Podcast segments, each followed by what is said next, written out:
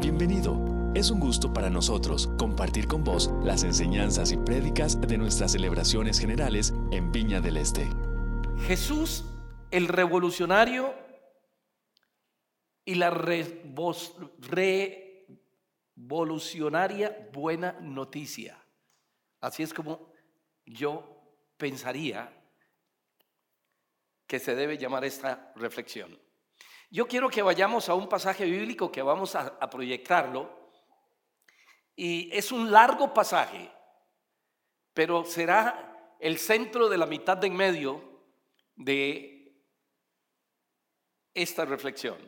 Vamos a, verlo y lo podemos, si lo tenemos para proyectar, ok. Quisiera que lo leyéramos ah, antifonalmente, o sea, yo leo el primer verso y ustedes leerán el siguiente, o el primer párrafo por lo menos. Cuando venga el Hijo del Hombre con todos sus ángeles, vendrá con gran esplendor y se sentará en su grandioso trono. Entonces todas las naciones se reunirán en su presencia. El Hijo del Hombre los separará, así como un pastor separa a sus ovejas de sus cabras. Él pondrá a las ovejas a su derecha y las cabras a su izquierda. No tiene que ver nada con política eso. Ustedes leen el que sigue.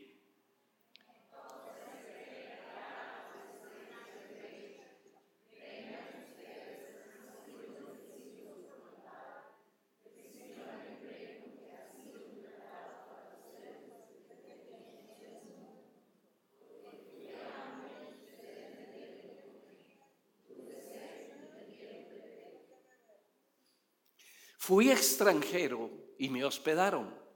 No tenía ropa y ustedes me vistieron. Estuve enfermo y me cuidaron. Estuve en la cárcel y me, visitaron. Entonces los que hacen la voluntad de Dios le preguntarán, Señor, ¿cuándo vimos que tenías hambre y te dimos de comer? ¿O cuándo te vimos eh, eh, con sed y te dimos de beber? Cuando te vimos sin tener dónde quedarte y te invitamos a nuestra casa? ¿O cuando te vimos sin ropa y te vestimos? ¿Y cuando te vimos enfermo o en la cárcel y te visitamos?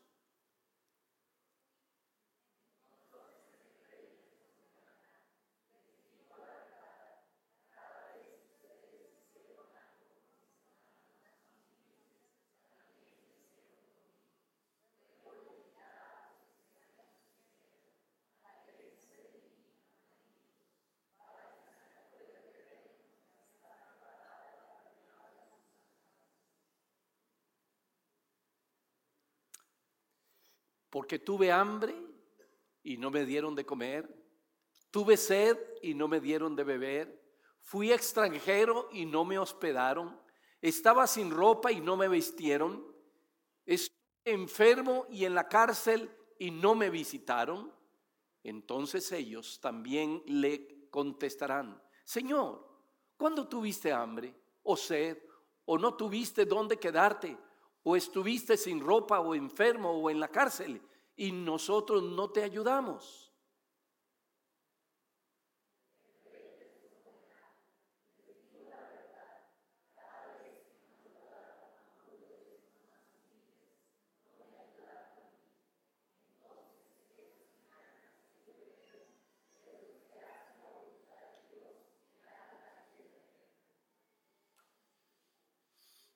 Yo creo que con solo leer este pasaje nos suscita un montón de, de preguntas. El propósito es presentar a Jesús como impulsor de una manera nueva, diferente de vivir, pero de vivir la vida y la experiencia de Dios, pero también la convivencia humana y en definitiva la construcción de un mundo totalmente diferente para que su gracia fluya a raudales. Quise conseguir algún pensamiento que me que me sirviera para definir qué es un revolucionario. Un revolucionario es una persona que cambia la sociedad, las estructuras de poder, la política o las formas de vivir en un lapso de tiempo. Y Cristo fue, es y será el revolucionario más grande que existe. Existió y existirá sobre la faz de la tierra, ya que él, él cambió la economía, la política, a las personas, su forma de pensar, sus corazones, el tipo de vida, las familias, el mundo, la fe y como consecuencia final también la salvación, aunque el precio que tuvo que pagar fue muy alto, pagó con su vida. No saben cuánto he luchado esta semana para definir dónde enfocar la reflexión.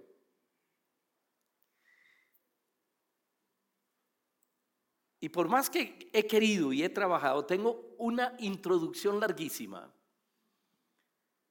Y voy a tener que hablar solamente uno de cuatro aspectos que quería trabajar.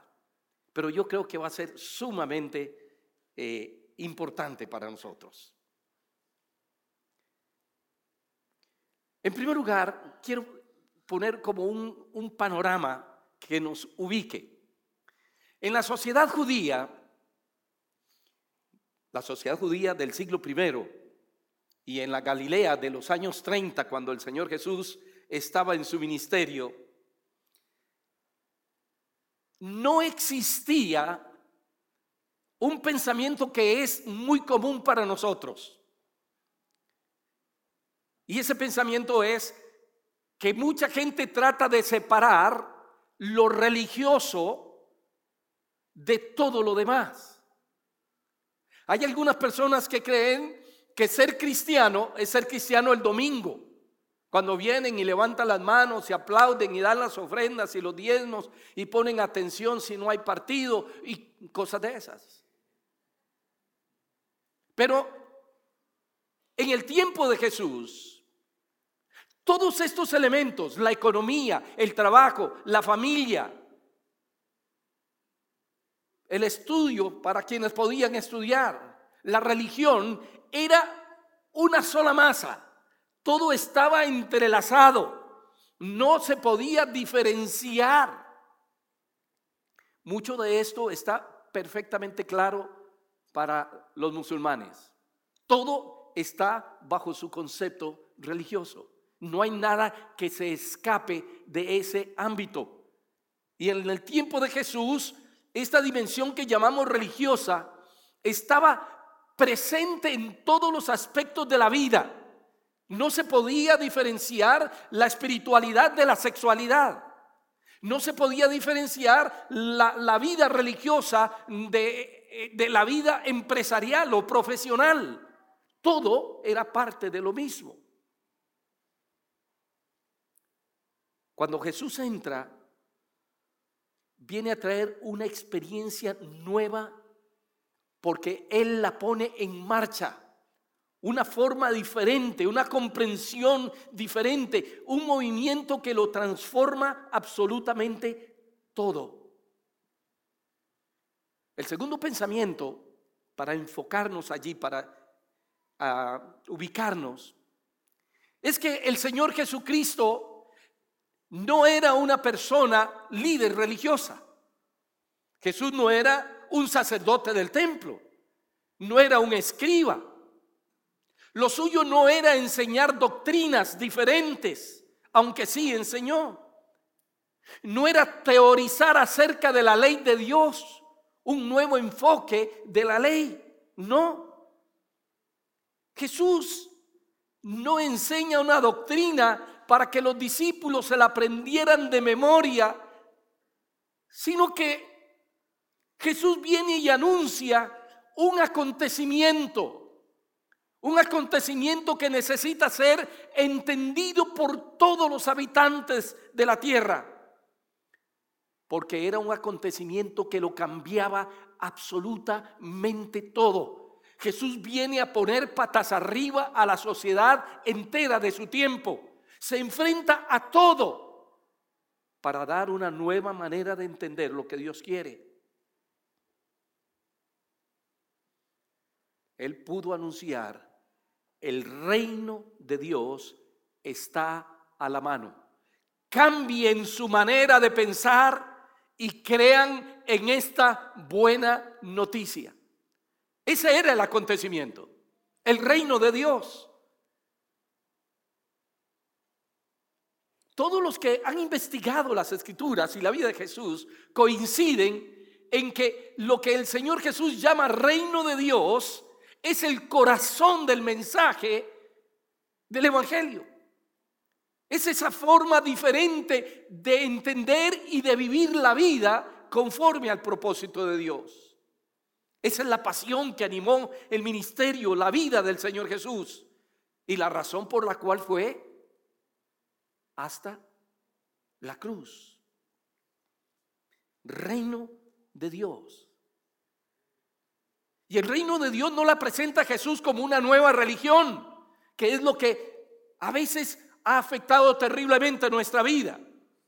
No es una religión, es una nueva manera de entender, de relacionarse con Dios, con el prójimo y con la naturaleza que Él ha creado. Va más allá de las creencias, va más allá de los preceptos, va más allá de la liturgia, va más allá de todo lo que hasta allí se había enseñado. El Señor Jesús sitúa todas las cosas en un orden diferente.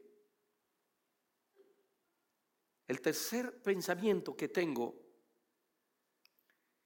es que además de esa situación del reino o de, la religión judía, de la sociedad judía, y además de que Jesús no era un religioso, ni un líder religioso, sorprende que aunque él enfoca su discurso, su enseñanza en cuanto al reino de Dios, nunca explica qué es el reino de Dios.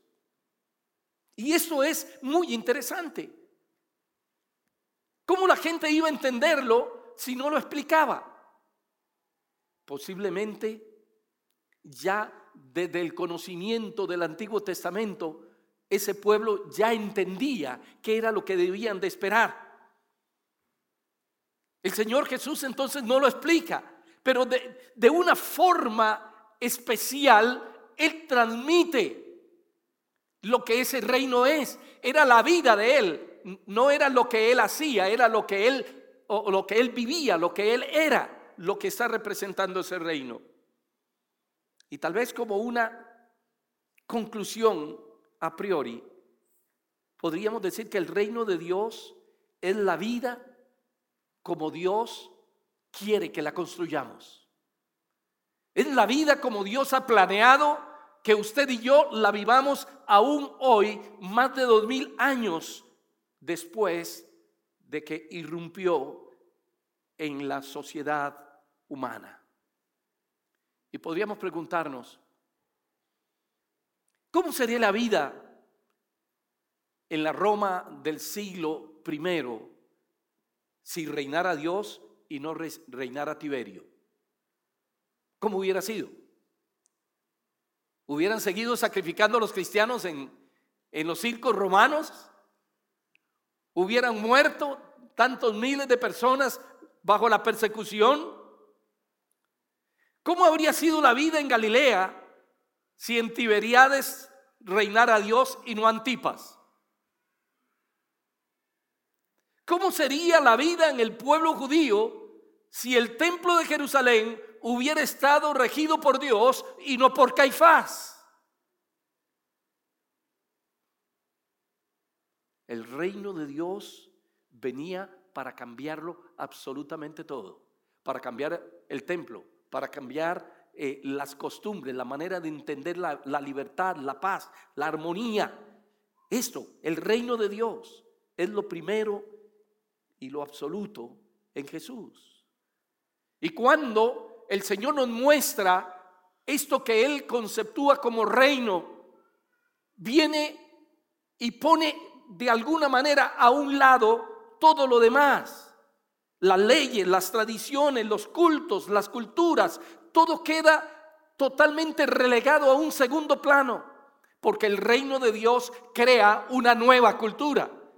Y en esto consiste la revolución que provocó el Señor Jesucristo.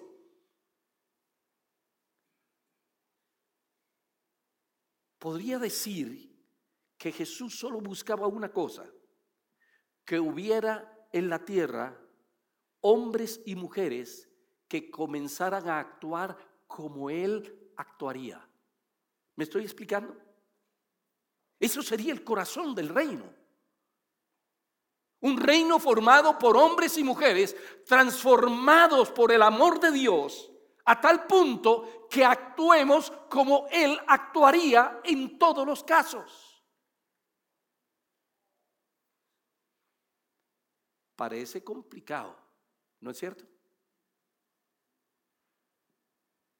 ¿Cómo actuamos nosotros en relación a nuestros enemigos? Al que le dan por una mejilla, que ponga la otra. Ame a sus enemigos. ¿Cómo, actuamos? ¿Cómo, ¿Cómo manejamos esto? Este reino, este pensamiento cambia toda la estructura mental de su tiempo y debería cambiar la nuestra también.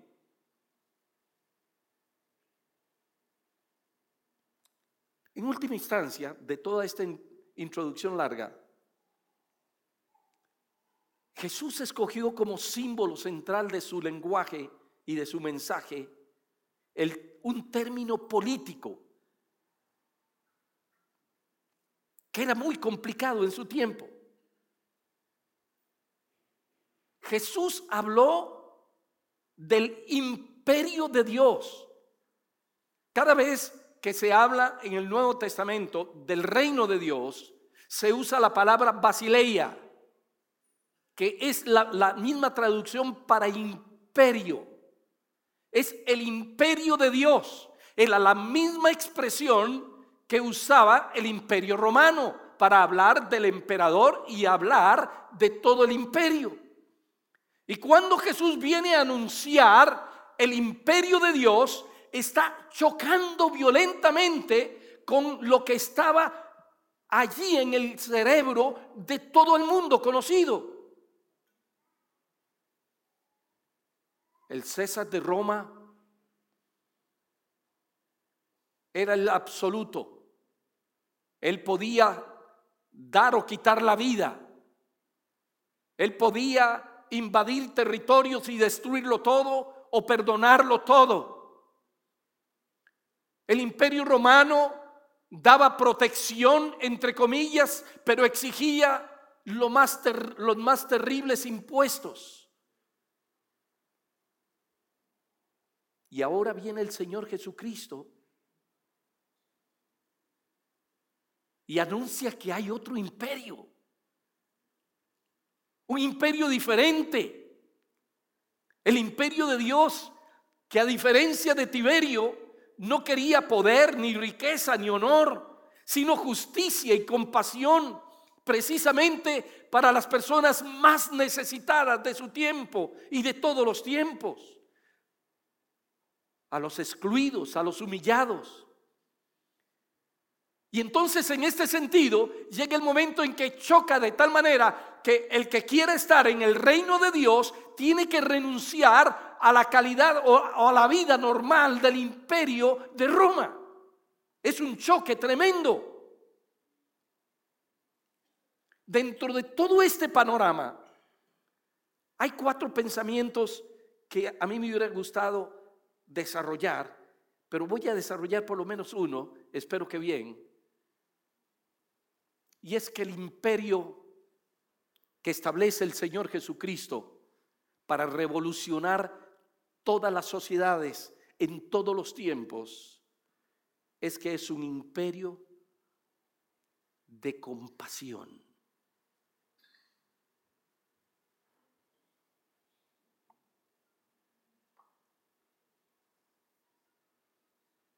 Un imperio de compasión. Misericordia quiero y no qué? Y no sacrificio. Compasión quiero y no sacrificio, dice el Señor a su pueblo. Jesús de Nazaret ha sido un hombre y tal vez el único que ha comunicado y compartido una experiencia sana de Dios a este mundo, sin desfigurarla con miedos o con grandes ofertas. Jesús nos habla un Dios de un Dios que no es indiferente a la necesidad del ser humano, lejano, no comprometido con la vida o interesado solamente por el honor, el poder que podía desarrollar o tener. Tampoco nos presenta a un Dios legislador, aunque hay leyes en el reino de Dios, pero no es lo primero. La compasión es lo primero.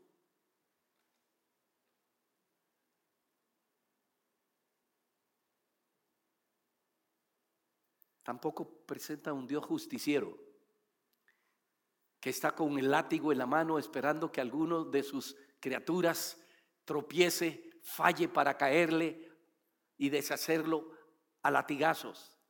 Porque muchas veces nos presentaron ese Dios que está listo para castigar cualquier desliz que tengamos. Para Jesús, Dios es compasión. Y compasión tiene que ver con las entrañas. Y creo que esta es una de las imágenes preferidas por el Señor. Porque la compasión es el modo de ser Dios, no solamente del hacer, sino Él es compasivo. Es lo que mejor representa el corazón de Dios. Y encontré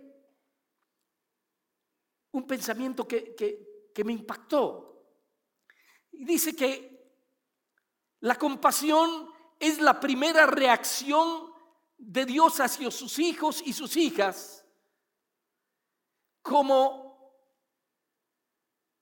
el amor y la compasión que puede sentir la madre que está embarazada esperando un hijo está ligado a ese hijo desde antes de verlo. Lo ama y le tiene compasión desde antes que se equivoque.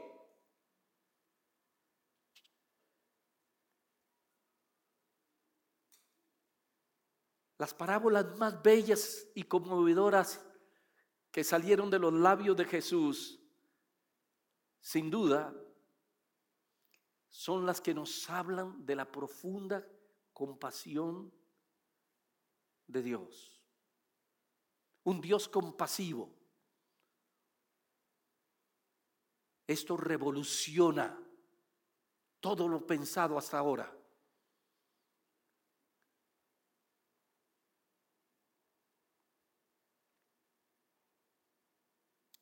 Aquí hay un pensamiento que quiero compartir Y sobre esto pueden haber preguntas porque me parece que es una parte más compleja de entender. Cuando pensamos en la dimensión religiosa y sociopolítica del pueblo judío, ellos tenían un pensamiento basado en las escrituras que era muy complejo. Cuando dice la palabra del Señor, sed santos porque yo, el Señor vuestro Dios, soy santo. Y el pueblo judío debía de, de alguna manera imitar la santidad que se vivía, entre comillas, en el templo en todas las áreas de la vida. Entonces el pueblo tenía que rechazar a los paganos. Los paganos tenían que ser separados, pero eso también me lo enseñaron a mí cuando yo era joven. Yo no podía tener amigos no cristianos, ¿Cuántos tienen amigos no cristianos aquí? ¿Y cuántos se sienten pecadores por eso? Era una contradicción. Nos entregábamos a Cristo y el consejo es, sepárese de todo lo inmundo. No ande con compañeros porque cuentan chistes sucios, porque tienen pensamientos sucios, porque no han conocido a Cristo, porque usted se contamina si anda con ellos. Eso era una posición fariseica.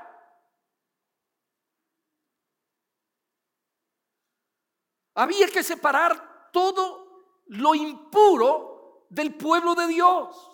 Los extranjeros que no eran cristianos, en este caso. Los enfermos, particularmente los leprosos, no podían entrar al templo los enfermos. Las mujeres eran particularmente señaladas porque eran impuras durante su menstruación o durante el parto.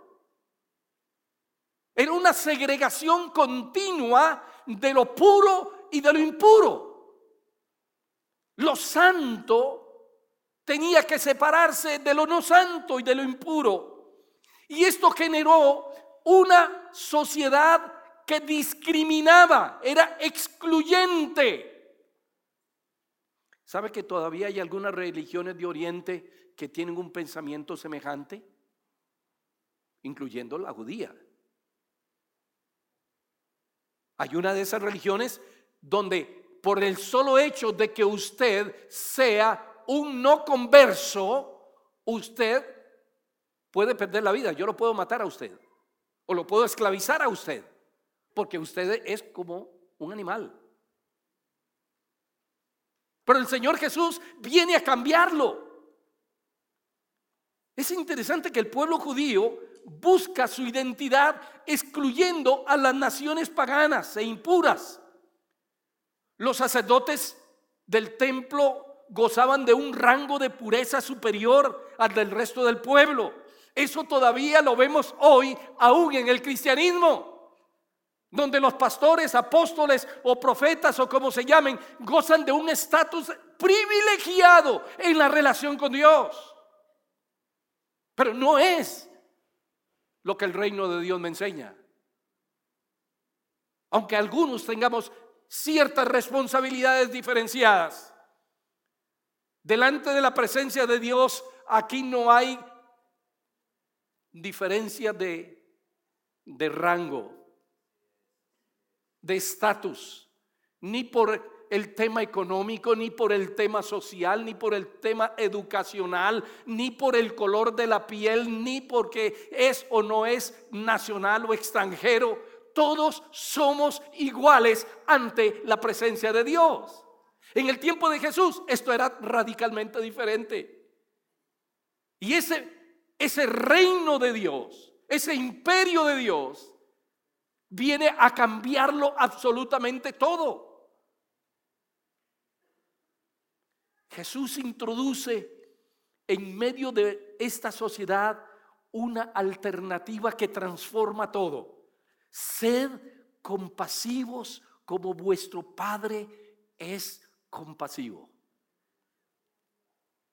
La compasión de Dios y no la santidad. Escuchen muy bien lo que voy a decir ahora. La compasión de Dios y no la santidad es el principio o el espíritu que tiene que inspirar la actuación de todos nosotros. ¿Qué quiero decir con esto? Que yo puedo encontrarme a una persona que no conozca a Dios, que sea una persona que lleva una vida terriblemente desordenada, Piense en las situaciones de pecado más evidentes, más escandalosos. Y eso no me tiene que alejar a mí como cristiano de esa persona. Más bien esa persona debe moverme a mí, debe mover mis entrañas a que yo exprese mi compasión con hechos concretos a esa persona. ¿Me estoy explicando? ¿Por qué? Porque es una criatura de Dios. Porque él o ella goza del amor infinito de Dios sin ninguna situación que lo separe. Dios lo ama y Dios esperaría que esa persona responda a su amor para que también le conozca. Ahora, no es que Jesús niegue la santidad de Dios, pero lo que califica esa santidad no es la separación de lo puro o el rechazo a lo no santo.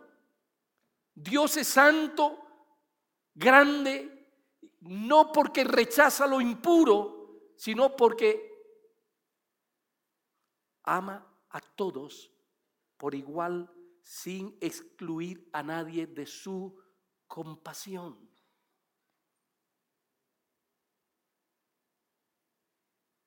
La compasión no es un mero sentimiento, porque a veces decimos, ah, pobrecito, le damos una palmada en la espalda y hacemos lo que más adelante aparece, que es la actitud de aquel samaritano, ¿recuerda?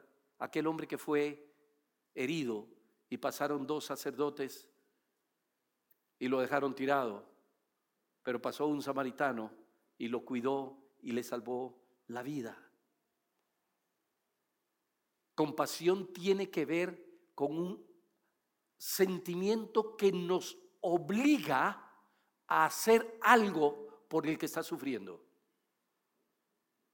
No es solamente una manera de pensar, es una manera de actuar con los que tienen necesidad. Consiste en hacer nuestro el sufrimiento del otro. Consiste en reaccionar para hacer por él todo lo que esté a nuestro alcance para bendecirlo.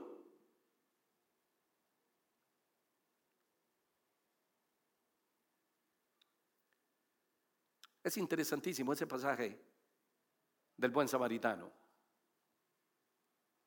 Jesús le está hablando a una sociedad que consideraba a los samaritanos como impuros, como enemigos, como inferiores a ellos. Jesús pudo haber utilizado otra figura, otra persona, pero no, utiliza a esa persona despreciada por los judíos y cuenta la parábola. Vienen dos líderes super espirituales de la sinagoga o del templo.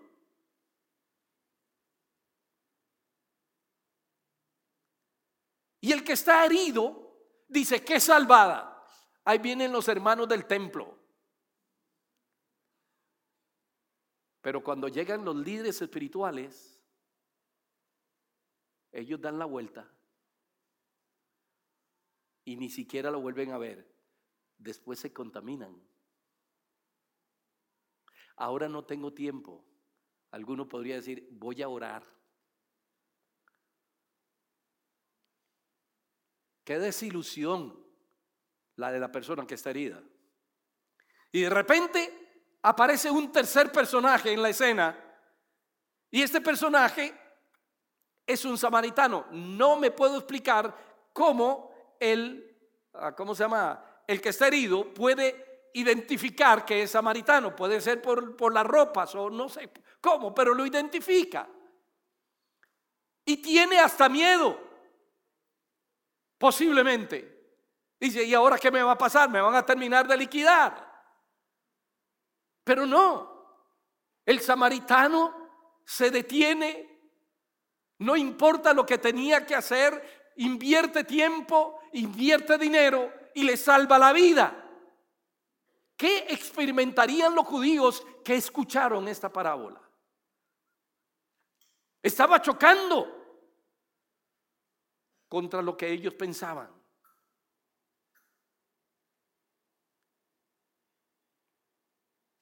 ¿Será verdad que la compasión puede llegar aún de personas que consideramos no cristianas? Sí, en este caso sí. ¿Será que la bendición puede llegar de los canales que no sean religiosos? Sí, es lo que está hablando el Señor Jesús. Jesús está viendo como desde la cuneta donde estaba tirado este hombre,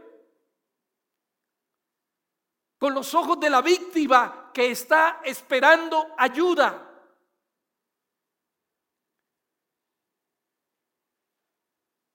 Para Jesús, la mejor metáfora de Dios era la compasión por los heridos, los enfermos, los necesitados y los pecadores. Y termino esta parte haciendo referencia al pasaje que leímos al principio, largo pasaje, que se llama ese pasaje como el juicio a las naciones. Y me llama la atención cuáles son los valores a, través de los cuales el Señor Jesús juzga quiénes estarán a la derecha o quiénes estarán a la izquierda. Desde la perspectiva religiosa podría decir, ok, ¿Cuántas horas al día ustedes oraban? Qué raro, no está ahí. No que la oración no sea importante, pero no era el elemento a juzgar en ese momento. ¿Cuánto tiempo ayunabas cada mes? No, no aparece ahí en el pasaje. ¿Qué es lo que aparece en el pasaje? ¿Qué hemos hecho para expresar la compasión de Dios a los necesitados. Ese es el, el elemento que está usando el Señor Jesús. Seis situaciones de necesidades básicas que no son casos irreales, sino situaciones que se conocen en todos los pueblos y en todas las edades del mundo. Porque en todas partes hay hambrientos, sedientos, migrantes, desnudos, enfermos, y encarcelados. No tiene que revestir todo esto un discurso de palabras importantes, rimbombantes, como justicia o solidaridad. Más bien, como dar, acoger, visitar, acudir, extender la mano. Serían acciones que el Señor usa para definir quiénes irán a la izquierda y quiénes irán a la derecha. ¿Me estoy explicando, hermanos? Estamos viviendo un tiempo muy particular y por eso me he atrevido a poner énfasis en esto. ¿Qué haría el Señor Jesucristo hoy si estuviera en nuestro lugar? Ya no solo con los necesitados tradicionales que tenemos, en nuestros pueblos, en nuestros barrios, en nuestras vecindades, sino que hacemos hoy con los que están llegando a nuestras tierras huyendo para que no los maten o para no morir de hambre. ¿Qué hacemos? ¿Cómo vamos a reaccionar? ¿Con indiferencia? O con compasión. Se nos removerán las entrañas para impulsarnos a hacer algo concreto o nos quedaremos como si la historia no fuera con nosotros. Compasión sin límites. Recuerdo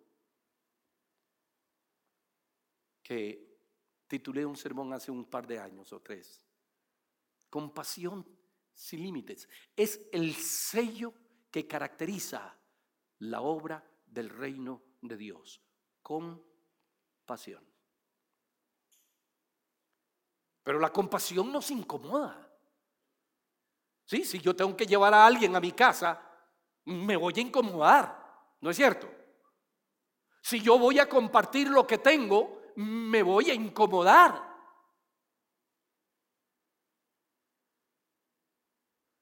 Si tengo que atender a un enfermo por las noches, me voy a incomodar. Si tengo que ir a la cárcel a visitar a alguien, me voy a incomodar. No es bonito ir a la cárcel. Es parte de lo, de lo más terrible que yo puedo vivir cuando voy a visitar a alguien a la cárcel. O cuando voy al hospital a visitar a alguien que está muy enfermo, muy mal.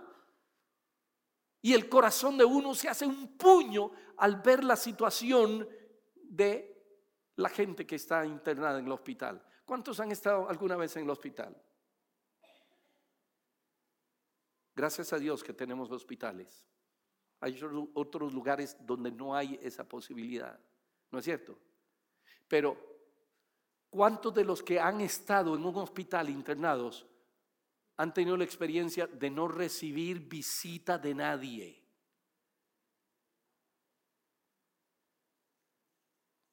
¿Alguno ha tenido esa experiencia? No levante la mano.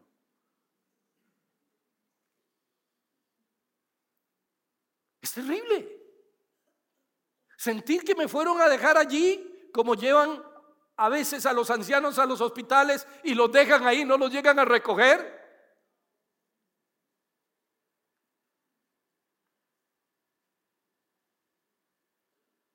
Y entonces el Señor nos dice que si queremos estar dentro de los que Él escoge para estar con Él eternamente, debemos ser compasivos. Y compasión es estremecerse por el dolor y la necesidad de quien está cerca de mí y hacer algo para cambiar su historia. Ese es el llamado de Dios a nosotros. Esto revolucionó el mundo hasta el día de hoy. No son solamente los que más oran, no son solo los que más ayunan o los que más ofrendan, son los que hacen todo eso, pero tienen un corazón lleno de compasión por los necesitados. Termino diciendo esto. Creo que somos los cristianos una sociedad hipersensible al dolor humano. Yo no sé si les pasa a ustedes, pero mi esposa es testigo de que las veces que vemos una película o algo así, hay situaciones de violencia, situaciones de violencia de género, de violencia sexual, de, de, violencia por economía o de hambre o de esclavizar la gente, y yo no lo soporto mi corazón se hace un puño. Hay algo aquí dentro que le cuesta no reaccionar, no dolerme con la situación, aunque sea una película. ¿Cuánto más con nuestro próximo, con nuestro prójimo, con los que están cerca de nosotros y necesitan hoy que usted y yo hagamos lo que haría el Señor Jesús, tener compasión por ellos. Padre,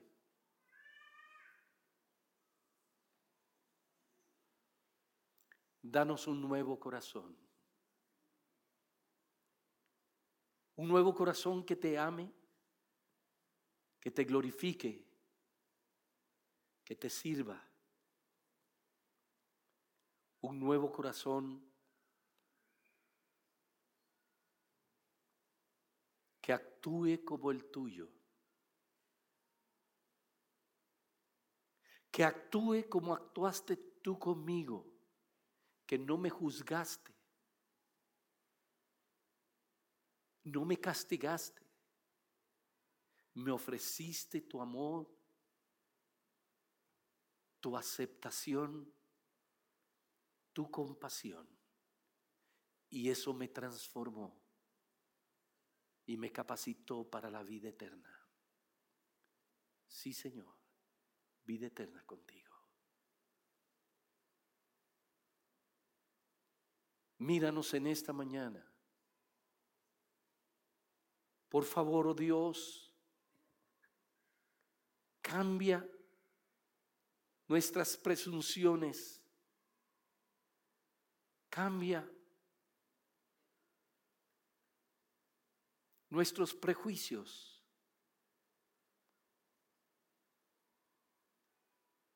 Cambia nuestra manera de pensar para que actuemos como tú actuarías. Te lo ruego en el nombre de Jesús. Amén. Nos encanta poder compartir con vos las prédicas de nuestras celebraciones. Esperamos que esta haya sido de bendición para vos.